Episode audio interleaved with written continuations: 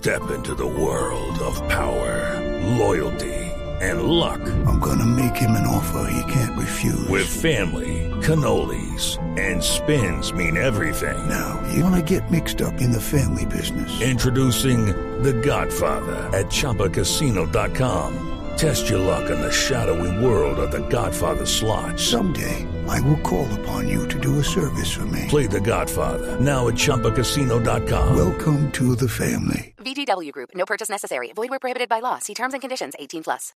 Opinión, análisis y mucho más aquí en Sala de Prensa Blue.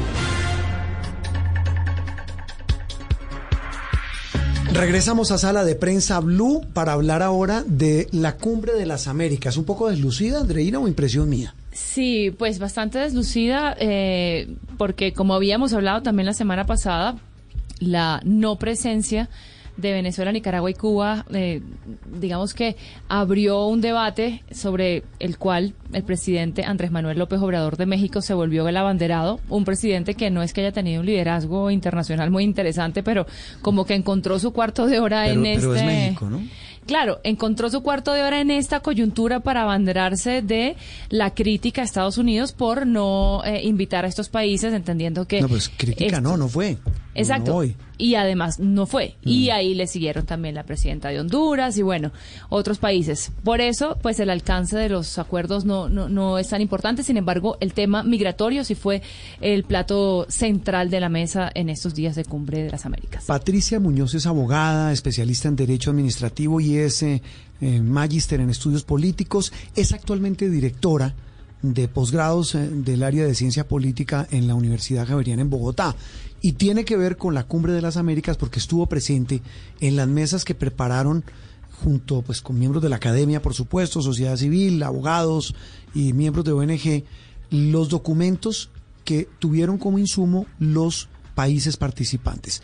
Un gusto saludarla, Patricia. eh, gracias por estar con nosotros en Sala de Prensa Blue. Juan Roberto, es un placer estar con ustedes. Eh, Patricia, ¿estuvo deslucida o cómo califica usted esta cumbre de las Américas que terminó el viernes?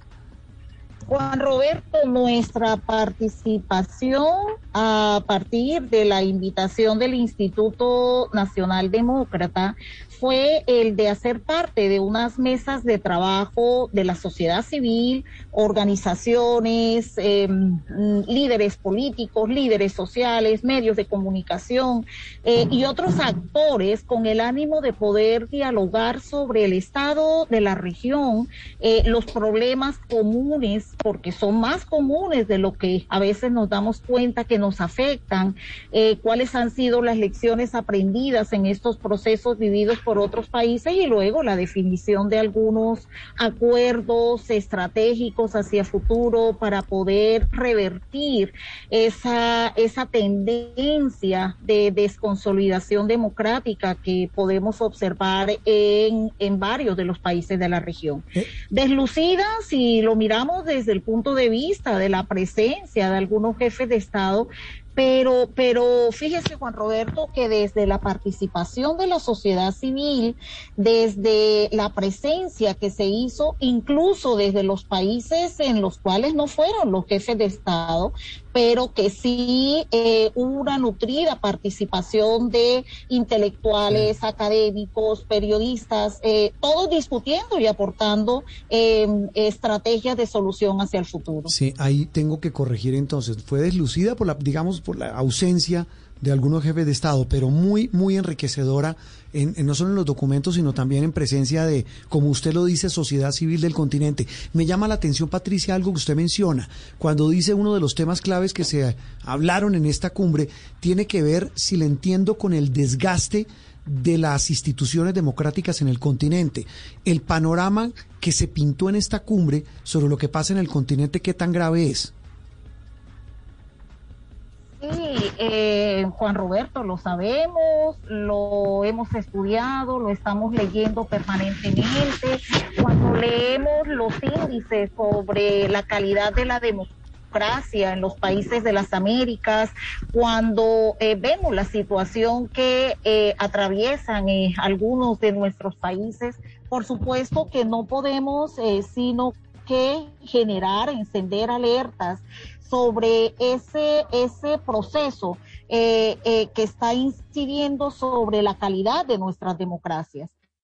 Eh, y dentro de, de, esa, de ese deterioro, podríamos llamar, de la calidad de nuestras democracias, que esas tendencias que estamos viendo a nivel regional, identificamos unos grandes problemas sobre los cuales trabajamos.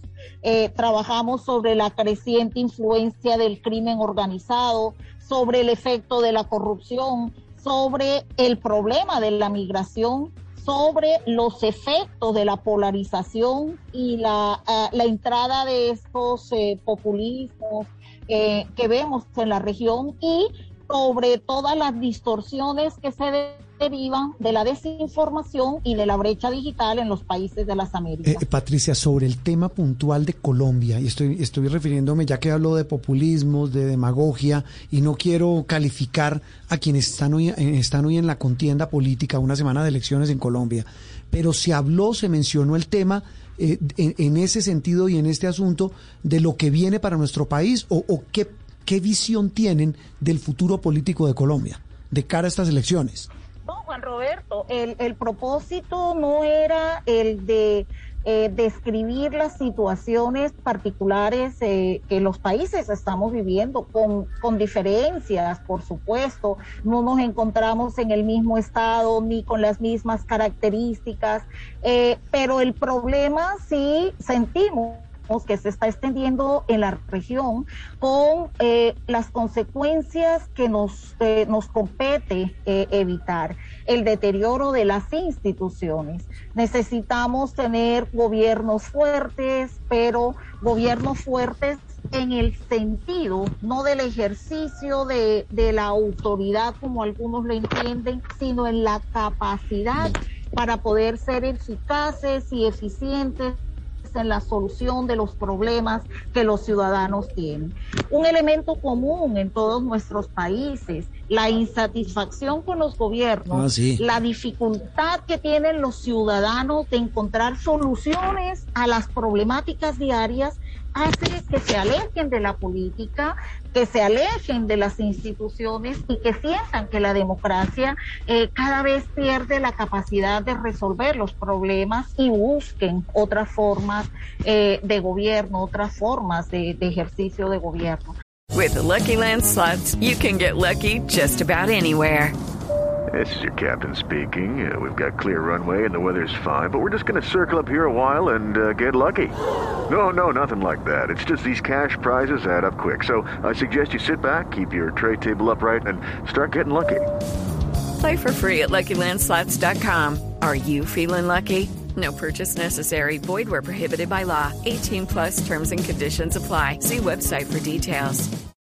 Esa preocupación sentida con mayor fuerza en algunos países eh, y otros eh, que empiezan a sentirla, es la que nos lleva a pensar de manera conjunta que la región debe establecer eh, una especie de, de, de barreras de contención para propiciar que los gobiernos puedan recuperar esa capacidad de eficacia y eficiencia para propiciar que los gobiernos puedan tener intermediarios sólidos a través de los partidos políticos eh, y para, para reconocer una vez más, eh, como lo hemos hecho en el pasado, que hay necesidad de impulsar una cultura democrática que vuelva a construir ciudadanos, que vuelva eh, a hablar de eh, valores democráticos instalados eh, en estos procesos de, de, ejercicio de gobierno. Eso es Entonces, clave, tres eh, sí, Patricia, pasemos ahora a otro de los focos que decíamos fue de los principales en esta cumbre, que es el de la migración, donde además Colombia también quiso sacar sus,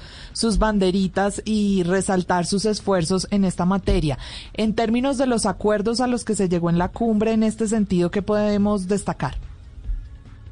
Sí, pero mm, recordemos, Andreina, nuestro papel era el de generar reflexiones para que luego eh, fuesen canalizadas ya por las organizaciones que nos convocaron, ¿no? Como sociedad civil, precisamente.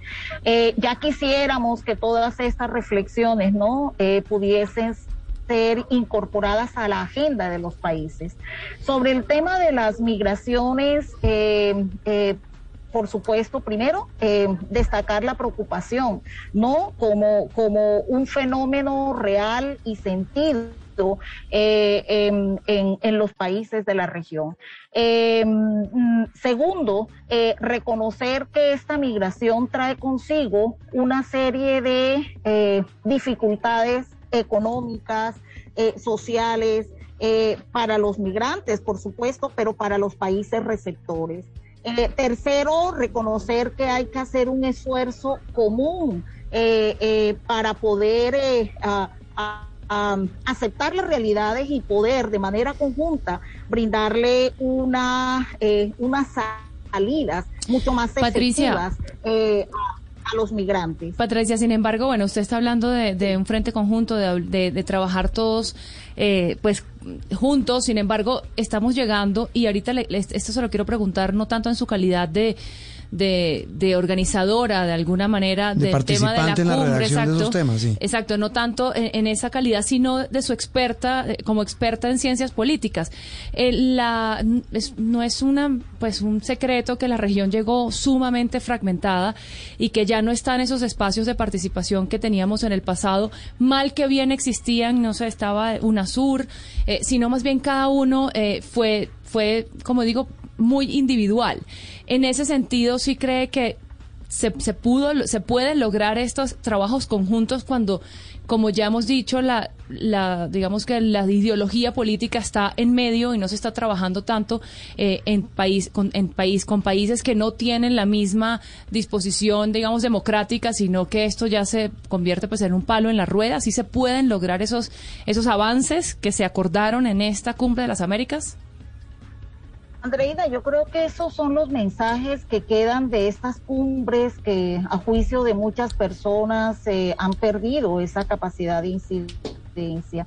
Eh, recordemos que la última se realizó hace ya cuatro años eh, y que precisamente estamos en una cumbre pospandemia que encuentra unas problemáticas agravadas con relación a lo que teníamos antes gobiernos más individualistas, eh, de corte, eh, eh, más de trabajo interno y pensando menos, algunos de ellos en bloques y en estrategias de cooperación.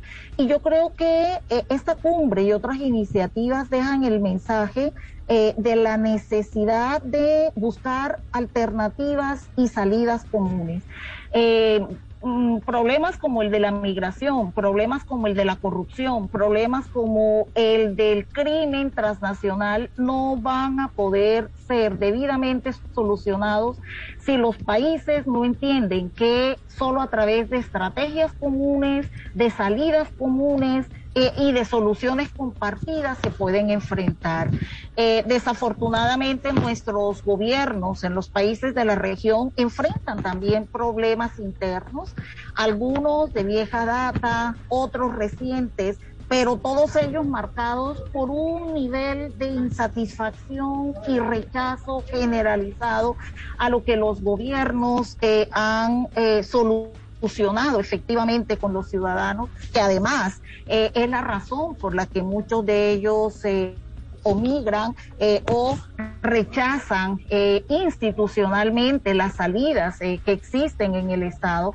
Y ante estas realidades, creo que el mensaje de estas cumbres es precisamente cooperación, trabajo eh, mancomunado, estrategias comunes y compromiso. Entender que lo interno no se va a poder resolver sin una estrategia de organización, de cooperación y de bloque. Problemas comunes, situaciones difíciles en todo el continente. Patricia, un gusto saludarla y gracias por aportarnos para entender lo que hubo más allá de lo que se vio en el registro de los medios en esta cumbre de las Américas. Muchas gracias ustedes, muchas gracias por la invitación. Un abrazo. Patricia Muñoz, abogada colombiana que participó en la elaboración de los documentos que se discutieron en esta cumbre, para algunos deslucidas por la deslucida por la ausencia de mandatarios, pero también para otros muy enriquecedora para entender que cuáles son los problemas comunes, los de siempre: pobreza, desigualdad, abandono, inseguridad, desempleo falta de confianza en las instituciones y todo eso redundando en un problema que está afectando a nuestras democracias. Estamos en sala de prensa, Blue. Esto es Sala de Prensa Blue. With the Lucky Land slots, you can get lucky just about anywhere. This is your captain speaking. Uh, we've got clear runway and the weather's fine, but we're just going to circle up here a while and uh, get lucky. No, no, nothing like that. It's just these cash prizes add up quick. So I suggest you sit back, keep your tray table upright, and start getting lucky.